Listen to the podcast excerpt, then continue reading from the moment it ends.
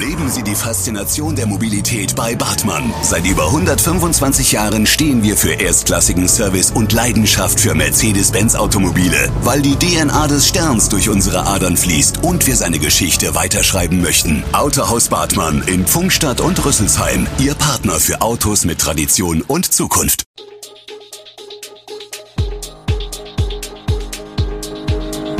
Gude, unser morgendliches News Update. Das Wichtigste aus Südhessen für Sie im Überblick. Guten Morgen aus Darmstadt an diesem 3. Januar. Lolli-Tests für Darmstädter Kita-Kinder, Schüsse in der Silvesternacht und die aktuellen Corona-Zahlen. Das und mehr gibt es heute für Sie im Podcast. Nicht nur in den Schulen werden die Kinder regelmäßig auf das Coronavirus getestet. Auch die Eltern von Darmstädter Kita-Kindern können ihren Nachwuchs mit Lolli oder Spucktest testen. Anders als in der Schule ist dies allerdings auf freiwilliger Basis. Wie diese Möglichkeit angenommen wird, berichten Vertreter der Stadt und Elternschaft.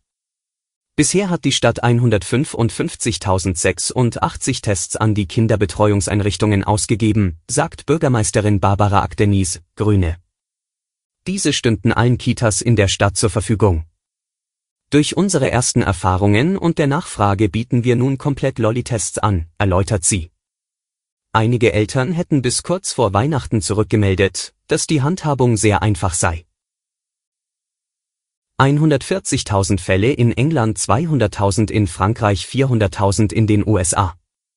Wegen der ansteckenden Omikron-Variante steigen die Corona-Fallzahlen rund um den Globus rasant. Auch im Landkreis Darmstadt-Dieburg wurde der Erreger in den vergangenen Tagen mehrfach nachgewiesen. Tendenz steigend. Zunehmend gerät deswegen die kritische Infrastruktur ins Blickfeld. Was passiert, wenn wegen zu vieler Quarantänefälle nicht mehr genügend Feuerwehrleute und Rettungskräfte zur Verfügung stehen, um den Landkreis ausreichend abzudecken? Wenn nicht mehr genügend Pflegepersonal in den Kliniken vorhanden ist, um die Kranken und Verletzten zu versorgen? Können die Rettungskräfte einen Stresstest durch Omikron abfangen? Der Landkreis Darmstadt-Dieburg, Träger der Kreiskliniken, Feuerwehren und Rettungsdienste, versichert, dass für alle Szenarien entsprechende Notfallpläne vorbereitet seien. Diese hätten sich in den vergangenen beiden Pandemiejahren bewährt.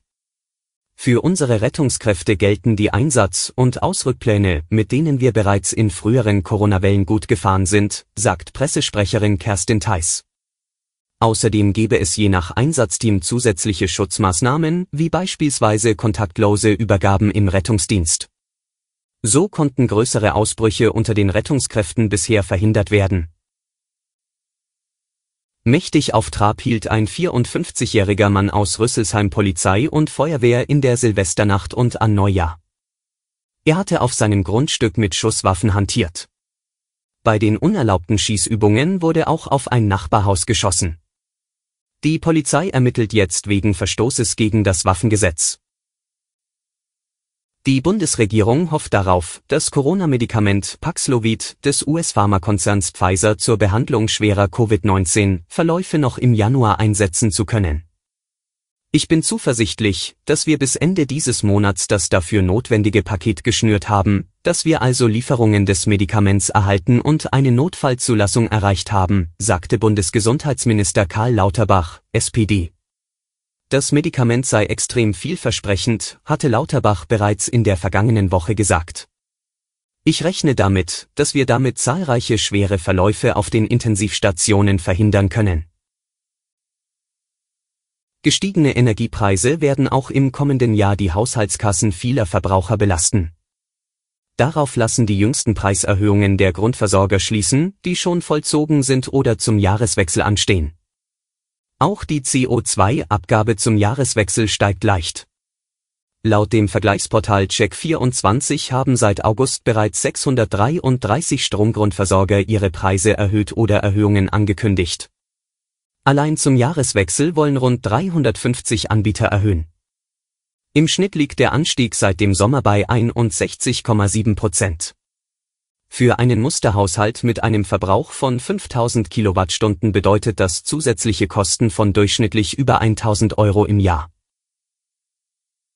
Bundesfinanzminister Christian Lindner hat für die kommenden Jahre Entlastungen von mehr als 30 Milliarden Euro für Bürger und Unternehmen in Aussicht gestellt.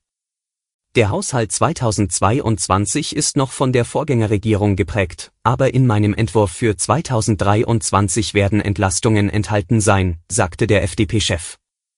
Beispielsweise werde man dann die Beiträge zur Rentenversicherung voll von der Steuer absetzen können. Die EEG-Umlage auf den Strompreis werde abgeschafft. Auf eine Frage zu von der Corona-Krise betroffenen Unternehmen kündigte er ein Corona-Steuergesetz an. Darin werden eine Reihe von Hilfsmaßnahmen geschaffen oder erweitert. Zum Beispiel müssten Verluste der Jahre 2022 und 2023 mit Gewinnen aus den Vorjahren verrechnet werden können. Niemand sollte durch Steuerschulden während der Pandemie in den Ruin getrieben werden. Und zum Schluss noch die aktuellen Corona-Zahlen. Das Robert Koch Institut RKI hat am fünften Tag in Folge einen Anstieg der offiziellen bundesweiten 7-Tage-Inzidenz gemeldet. Das RKI gab den Wert der Neuinfektionen pro 100.000 Einwohner und Woche am Montagmorgen mit 232,4 an.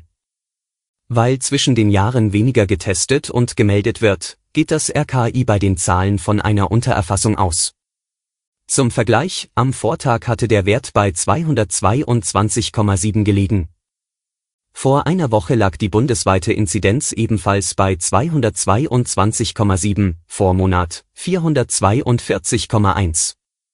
Die Gesundheitsämter in Deutschland meldeten dem RKI binnen eines Tages 18.518 Corona-Neuinfektionen. Vor genau einer Woche waren es 13.908 Ansteckungen. Deutschlandweit wurden den neuen Angaben zufolge binnen 24 Stunden 68 Todesfälle verzeichnet. Vor einer Woche waren es 69 Todesfälle.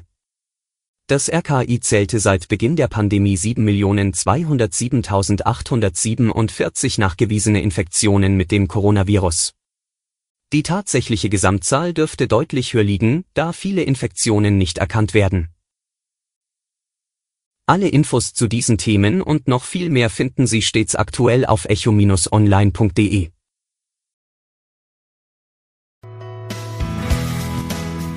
Gute Südhessen ist eine Produktion der VAM von Allgemeiner Zeitung, Wiesbadener Kurier, Echo Online und Mittelhessen.de. Redaktion und Produktion die NewsmanagerInnen der VAM.